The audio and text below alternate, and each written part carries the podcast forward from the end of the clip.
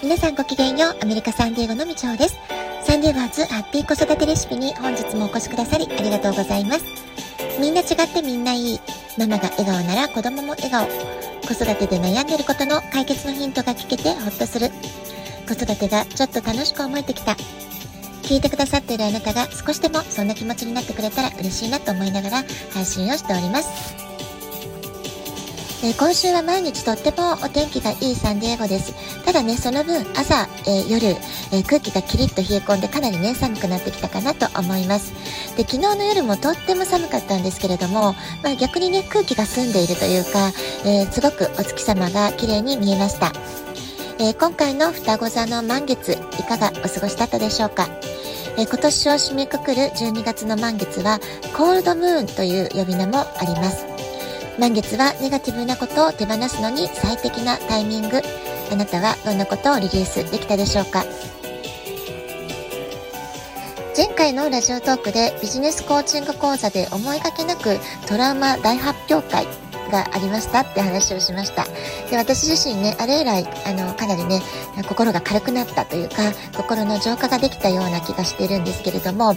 えー、それをね、さらにもっともっと、えー、手放していくために、今私が何をしてるかっていうとですね、えー、最近私は新しく知り合った人に、できるだけ率直に自己開示をする、え話をするっていうことをね、えやってみています。自分の感情を誰かに話して聞いてもらうってことだけでも、え自分の心が、まとても軽くなるっていうことはね、えあると思います。で、あとですね、私が最近気づいたのは、同じストーリー、同じ話をしても、相手の、ま聞き手側の価値観で全くその受け取り方とか感じ方が違うってことなんですよね。本当に人の価値観って、えー10人十色というかね、えー、感性っていうのがみんな違うんだなってことを感じています。で、そんな違う価値観の人が違う解釈をしてくれる、その意見を聞くってことが、今の私にとってはすごくね、貴重な学びになってるなって、そんなことを感じています。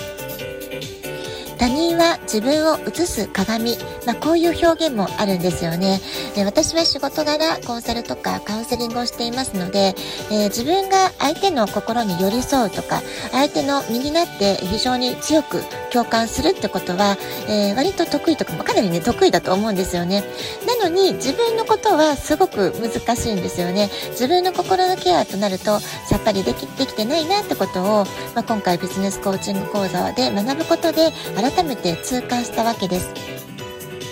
で、今、私は仕事のゴール達成のために、できるだけ新しい人と、えー、会おう、えー、新しい場所に出かけて、新しい人と、まあ、話す、出会うってことをね、自分に課してやっているわけです。で、そこでね、大事にしていることは、まあ、あのー、自分の背中を押す、新しいチャレンジをし続けるっていうのは、時々ね、ああ、疲れちゃったなって思うことももちろんあるんですけれども、まあ、そこでね、疲れすぎないようにするためにも、大事にしたいなって思うのは、私自身がわがままでいること、わがままであることなんですよね。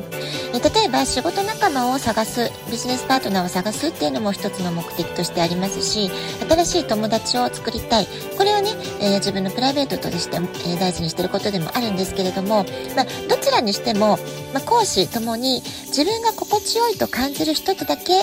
関わるまあ、それでいいんじゃないかなっていうことが私にとっての今のわがままってことなんですよね。あ、なんかこの人ちょっと合わないかなとか、えこの人といるとなんかちょっと気を使って疲れちゃうなって人とは、まああまりね、積極的に関わる必要もないんじゃない？まあ、そこをね、自分に許してあげるってことを大事にしたいなってことなんですよね。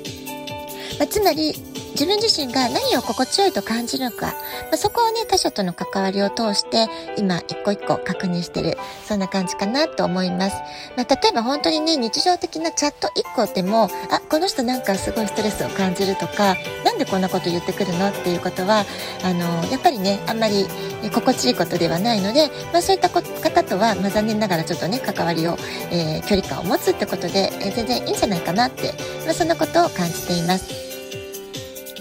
で、昨日の午後もちょっと私にとっては緊張が必要なというか、ちょっとこう、えー、心を身構えるというのかな。まあそういった、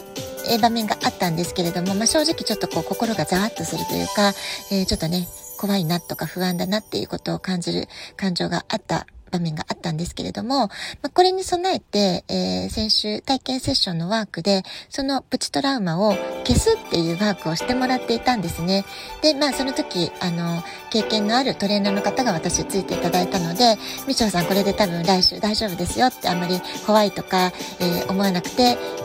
ー、乗り越えられると思いますよって言ってもらってたので、まあ本当に幸い感情の揺れっていうものをあまり感じることなく、まあ、自分の感情のこう、テリトリーを守るというのかな、自分をプロテクトするってことがちゃんとできたかなって感じることができたのもすごく良かったなと思います。そして夜はカルチャーエクスチェンジというミートアップの会に初めて参加してきました。で、これもね、実は一人で知らない人たちの中に飛び込むっていうのは、えー、ちょっとね、勇気がないなっていうか、えー、ちょっと怖いなっていう思いもあったので、急遽一緒に行ってくれそうなお友達に声をかけたんですけれども、あの、本当二つ返事でいいよ、一緒に行こうって言ってもらったので、えー結局ね、ミートアップの会に行ったものの、その友達と結構お茶して喋って帰るみたいな感じだったんですけれども、まあでもね、えー、楽しいひとときを過ごすことができたので、まあそれはそれで良かったかなと思いました。まあ、こんな風に助けを求めるというのも、えー、今私が意識的に取り組んでいるワークの一つです。これまで私は誰も私をたくさん助けてくれない。だから一人で頑張らなくちゃいけない。まあ、こういうね、えー、制限的ビリーフっていうのを長年抱えて持っていたんですよね。でそれが、まあえー、ちょ変わらなくっちゃってこう意識的に思い始めたのはやはり1年前の転落事故を経験して怪我をしてしまったってことこれはすごく大きかったかなって思いますあのやはり1人でねできないことがあの増えてしまったわけですよね、えー、あの一時的なことではありますけれども、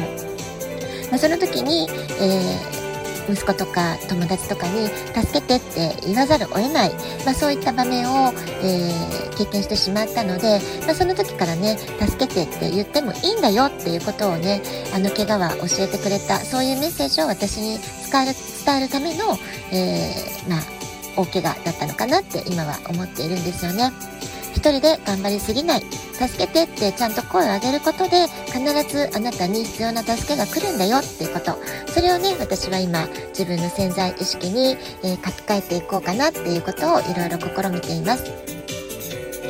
そして私だけではなくって日本人の方特にね多くの人が自分が育った家庭環境特に親との関係で大人になってもなお傷ついた心を抱えている人って意外に多いんじゃないかなってことを感じています。で昨日もお友達とガースライティングっていうことについて、まあ、これはね心理学用語で、え心理的虐待についての用語なんですけれども、まあ、こういったことをねいろいろ、えー、意見交換したりしました。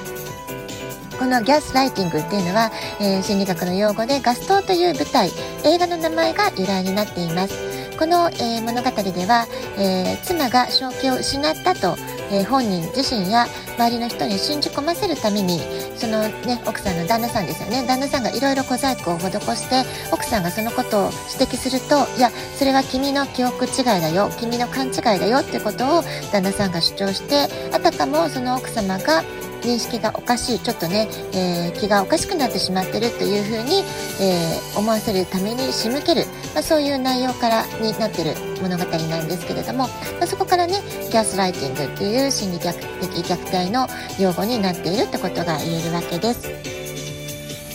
まあ、こんな風にね残念ながら過去に起こったことっていうのは変えられないんですけれどもこうしたね心理学のこうからくりについて学ぶことで正しい対処法正しいこう治癒の方法ってことも知ることができますよねでそうすると過去に負った傷を癒していくことは必ずできるんじゃないかなって思います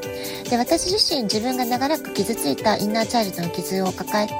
えー、そのことを周りになかなか理解してもらわないってことにまあなんか再び傷つくみたいなね、そんなことを繰り返してきたんですよね。だからこそ自分の子育てでは息子に対してありのままのあなたでいい、そのまんまでいい、まあ、そういったことを徹底して息子に伝え続けてきて、まあ、これはね、私の子育ての努力でやってきたことで一番良かったことだなって、えー、思っています。